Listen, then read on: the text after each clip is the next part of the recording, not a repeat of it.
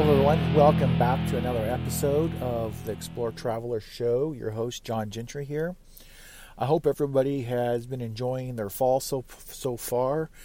And now that uh, October is behind us and we're moving into November, towards the end of fall, going towards the beginning of winter, I figured I'd just tell people some of my observations. I've been traveling around the Pacific Northwest. Um, for the most part, Oregon and Washington State. And there's been differences between the two. And it's obviously it depends on where you go within inside each state. But I think I mentioned in my last podcast how I came up through Nevada into Oregon and there was a very noticeable change. And by the time I got to Klamath Falls, Oregon, I noticed that people were um, using, I think, the mask in an unusual fashion, right? So it's one thing you see people in a large group standing in line for Walmart or whatever, uh, wearing a mask. Um, you know, they're concerned about catching a communal disease. There's some logic to that, right? However, I started seeing people just walking out in the countryside, in different state parks, and they were wearing a mask, but they were they were by themselves and they were outside. They weren't even walking their dog. So, and I just saw one or two of those, you know, and once I got into the Klamath Fall areas, but it sort of kind of um, it, it, caught me off guard um, because coming up, even you know New Mexico has been pretty heavy-handed on some of their um, regulations, and you see that, but it you know was rare, right? Even in the Albuquerque area, it wasn't like super common to see stuff like that. But you know, as soon as I'm drive across the border into a new state, all of a sudden I, I see the changes there in Oregon. So I thought, well, maybe it's not you know, maybe it's not uh, common, right? So, you know, I continue on. I go in through Medford. I go over to the coast and I drive all the way up and I traveled all the way, you know, into the Portland area and the suburbs, you know, towns around Portland. But then I noticed, you know, the closer you get to Portland, the more likely you are to see people um, just walking around outside by themselves, um, wearing masks. And so I started asking questions, and they were like, "Well, there is technically a rule with inside Oregon. It's a state. It's, uh, it's not a law. It's like um, a regulation or like some form of a. They call it mandates, but that's what they say publicly, but if you actually look deeper, the way their legal language is, it's basically like a uh, departmental rule, right? And so basically, I guess if you are outside in an area where you are possible to be maybe I think they're they're they're basically saying crowded type possibilities. Um, they're asking you to wear you know, the mask. So I think that's how it started, but there is a percentage of the population in Oregon that appears to just wear it all the time. I see people um, wearing it by themselves as they drive in their car. I see that quite often, and I think some people are just forgetting that they have it on. But um, it's much more common in Oregon than I saw it in Colorado or Utah or Nevada or New Mexico or Texas. You know, so it's the worst I've, I've seen so far. And um, I think the reason why I bring it up is, you know, we're all about traveling and exploring and having a healthy lifestyle. And you cannot have an effective, healthy lifestyle if you are in a mental state where you feel you need to wear a mask by yourself in the middle of nowhere. It's probably not a healthy, um, a healthy thing to have going on in your life. So if that is you, you know, just think about it. Um, I'm not really criticizing per se, but I do worry about people's mental health with everything that's going on. And I want people to be healthy and happy.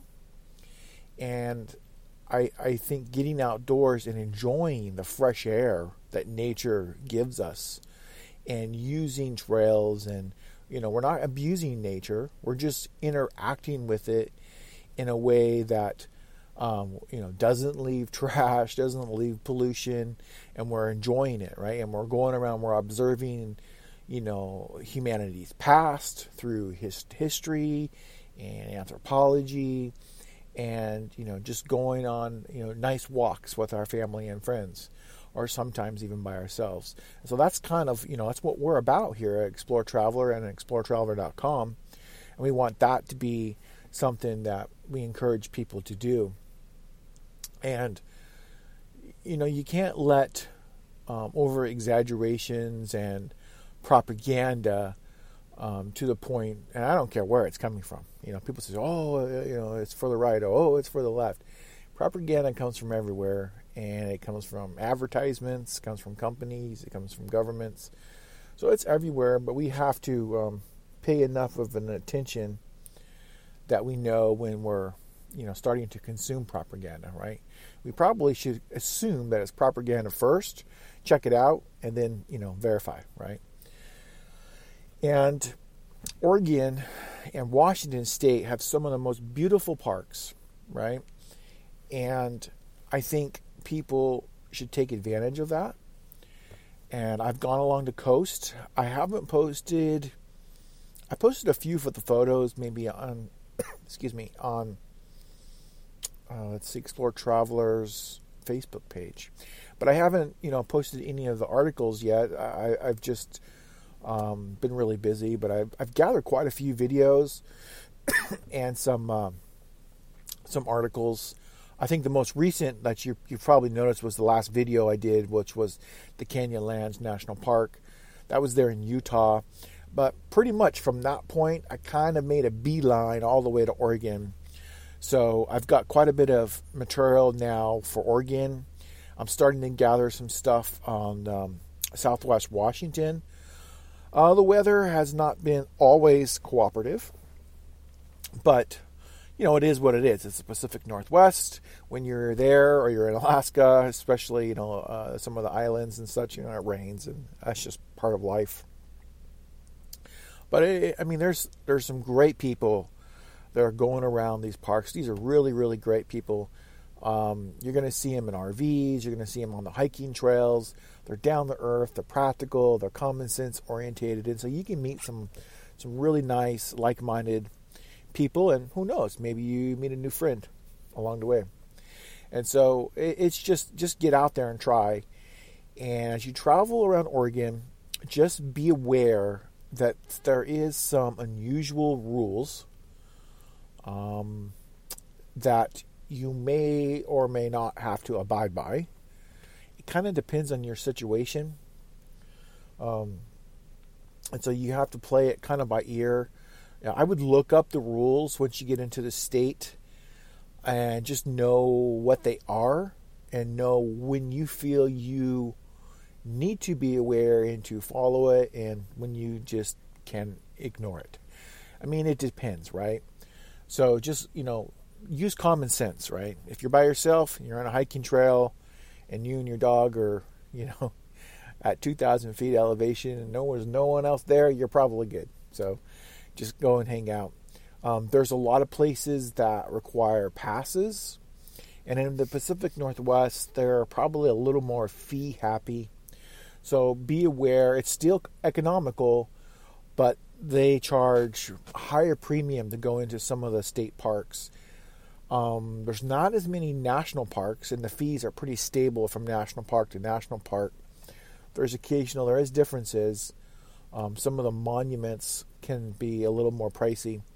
So just kind of keep that in mind. If you're actually in Oregon and you are a veteran and you have, um, uh, I don't remember what the percentage of disability, they have a state um, disability pass that allows you to go to any state park for free. And so I think that's great. That's a great thing. I think people should apply for that and take advantage of that.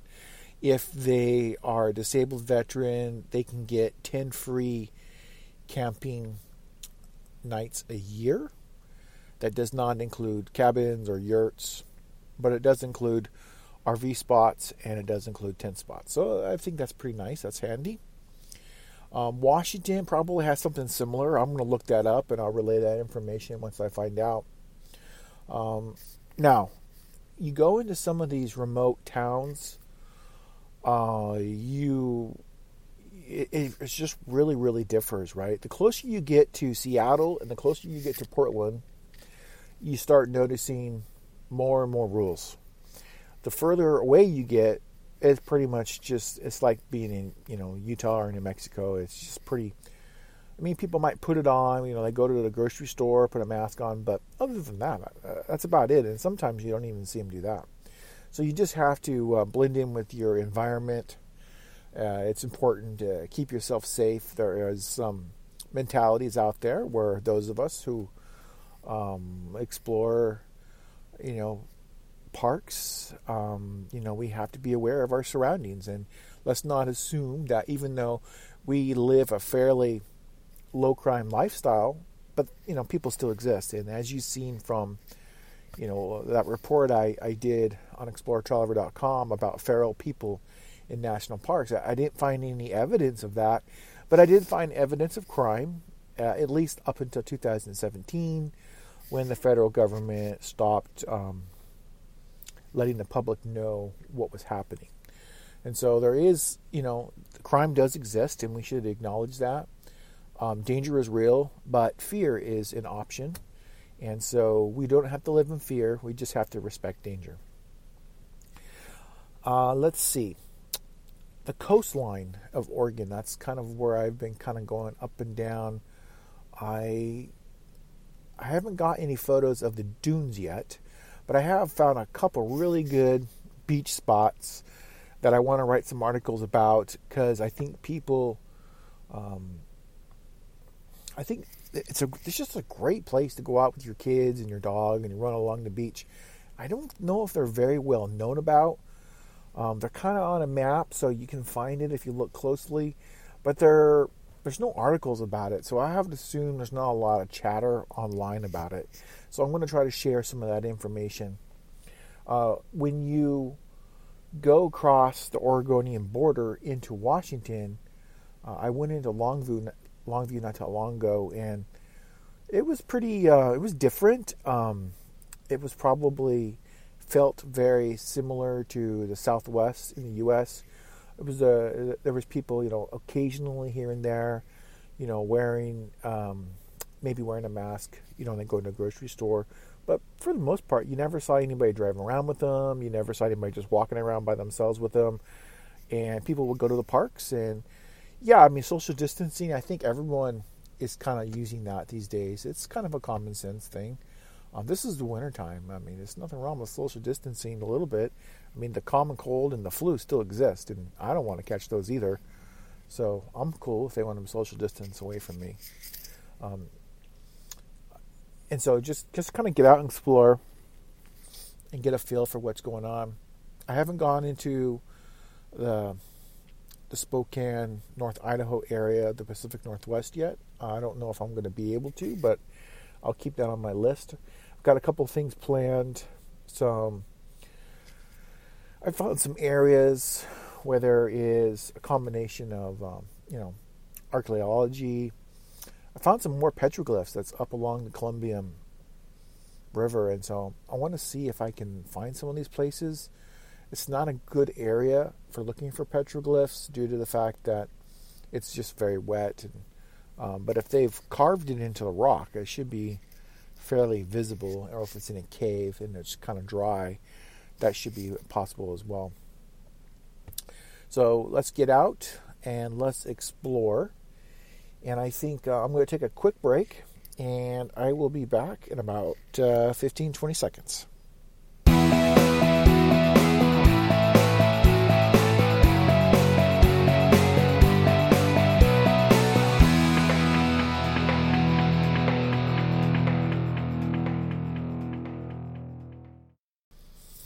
Okay, so I'm back here. Thank you for continuing to listen. Um, I wanted to, since I'm in the Pacific Northwest, I wanted to remind people about the Alaska ferry system. It operates out of Bellingham, Washington. And so you could drive up there, put your car into some long term parking somewhere over there, and you can walk on the Alaska ferry as a passenger. You could choose to get a cabin, but they don't mandate that you have to get a cabin. And they have this, um, it's kind of an outside area, but it's got, uh, it's heated. To put little heaters on the roof, on the ceiling, and people just sleep under that with their uh, sleeping bags. Um, so that's an option. It's really cool. Those large cruise ships can't go to some of the areas, and they just don't go to some of the more remote areas of Alaska. Whereas Alaska ferry system, it stops at all the, you know, the islands that have an Alaska ferry port to it, which is quite a few. I mean, you can go pretty deep into the Aleutian Islands if you, you know, if you wanted to. And so you see a lot of sea life, and it's just a great trip from Washington State over to Alaska. So that's that's a nice jumping off point, and you don't have to go on a cruise, right? Um, and so I think that's good. Alaska's got some different um, regulations compared to other states and compared to the cruise lines, and so I think that's an option for people to think of an alternative where they can get a similar experience, and it's a lot cheaper than a cruise too. So keep that in mind. Uh, let's see, the driving the roads. So I know a lot of people are working from home now. I think that's the same across the whole country. And so we used to kind of say traffic, you know, between 7 and 9, you know, there was a little extra, you know, traffic as you get to 9 it kind of like tapered off. And same thing from like 5 to 7 on the way home. But with so many people working from home now, I I get the feeling that traffic is a little more evened out. So you're going to have more traffic trying to find a supermarket, you know, at 10 o'clock or at 3 o'clock than you would have, you know, two years ago. So when you're driving around and if you're in an RV, um, just give yourself some extra time. Um, RV travel within inside the Pacific Northwest is pretty good. Uh, use the state of Oregon's online reservation system. Can you get a first come, first serve site? Yes, you can. However, just be aware that it could be a problem for you, you know, getting reservations. So set up a simple account. I mean, I do it. It's pretty easy. You can use your debit card. Um, if you're just going to go to temp camping, you can look online on that same system, and they'll tell you if they got first come first serve. And I think it just says I, I think FF is the initials. I've used it, so it does work, and but you know, there's no guarantee that someone hasn't taken that site. So I think um, you know that's something that you need to take into consideration. Um, I'm going to be doing some more traveling into Washington and I'm going to get a better feel for the Washington State parks. Not sure if I can or cannot go into British Columbia, Canada. As of right now, I think I cannot, uh, but I am unsure. So I will look into those rules and maybe pass those along as I find more information.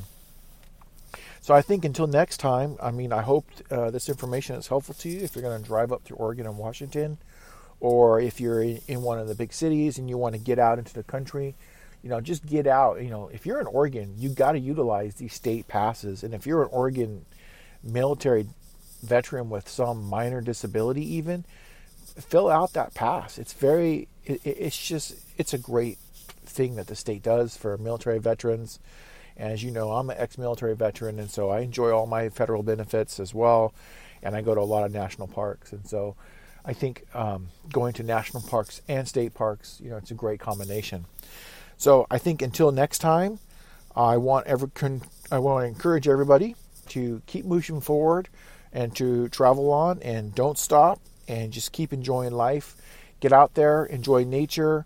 Um, go on vacation with your family and friends, and just enjoy nature and what we have in this United States and around the world. Travel on, everyone.